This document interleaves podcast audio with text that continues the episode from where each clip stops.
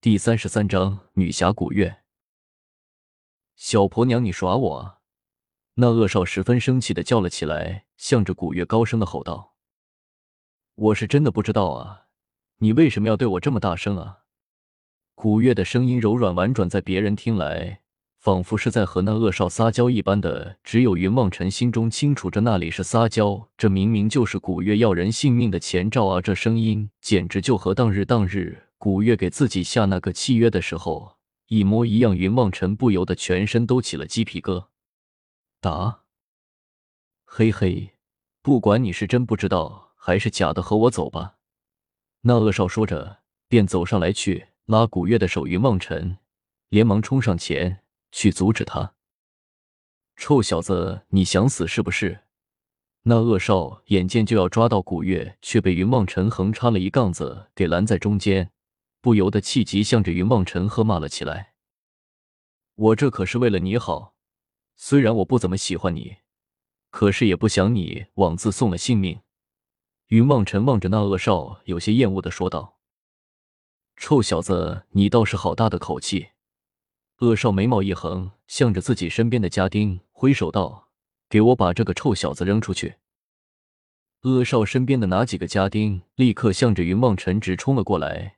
伸手便向着云梦辰抓了过去，云梦辰连忙向后躲开，连声道：“你们不要太过分了。”也难怪云梦辰手忙脚乱，他在流云宗修道多年，却是从来也不曾和别人动手打架。如果说冲上来的是什么魔教妖人，还是山精水怪的，直接照出琳琅，以流云剑法打死就完事。但是现在向着云梦辰而来的，却是活生生的人。总不能在这大庭广众的照出琳琅神剑来，直接杀他个血流遍地吧？住手！就在云望尘手忙脚乱的当口，却听得耳边传来古月一声轻喝。那群家丁一时之间愣了下来，转过头向着古月望去。只见古月开口道：“你们想对我的仆人做些什么？”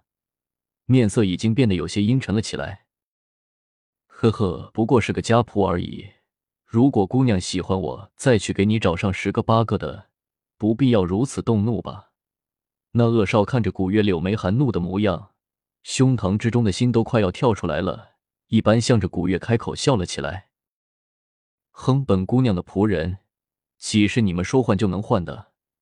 古月向着恶少望了一眼，却在心中向着云梦辰偷偷传音道：“快当女侠的机会来了，这家伙不就是书里写的淫贼吗？”你快给我想两句拉风一些的台词，我来收拾了他们。那有什么拉风的台词？我看我们还是走吧。云望尘听了古月的留言，差点没晕过去，心想：果然是被我猜中了。这臭丫头下山来，果然就迫不及待的想要完成她的女侠梦想了。云望尘觉得自己有必要现在就将古月带走，不然一会这个小镇只怕都会被古月给拆了。臭小子，你别打这种念头，我是不会走的。今天我就要用这个家伙成就我成为天下第一女侠的威名。古月的声音忽然在云梦辰的心底响了起来。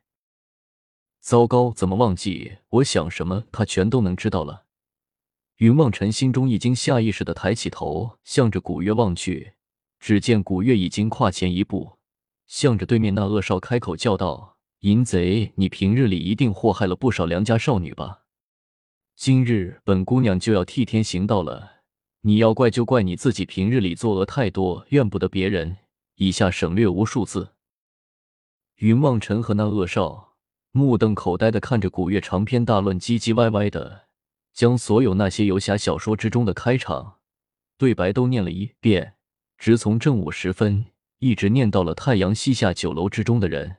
都已经全都跑了，就剩下老板愁眉苦脸的站在一边。终于，古月停了下来，看着四周呆的人，也不再过多的理会，伸手向着天空中一挥，开口冷喝道：“天雷罚罪！”只听得天空之中传来一阵轰隆隆的雷鸣之声。云望尘抢先找了一个桌子钻了下去，那恶少还没有反应过来，便看见酒楼的顶端忽然出咔啦一声。巨响破裂开了一个大洞，一道闪电直直的向着那恶少的头顶劈了下去。恶少仓皇失措之间，就已经被一道闪电当头劈下，浑身漆黑的冒起了青烟。你怎么能在这么多人的地方使用法术？云望尘跳了出来，拉起古月，高声的叫道：“没事，这个雷威力不大，他死不了的。”古月依旧一副笑嘻嘻的模样，向着云望尘说道：“算了，快走吧。”云望尘没有心情再和古月纠缠下去，一把拉起古月就想跑。看到那老板一副欲哭无泪的模样。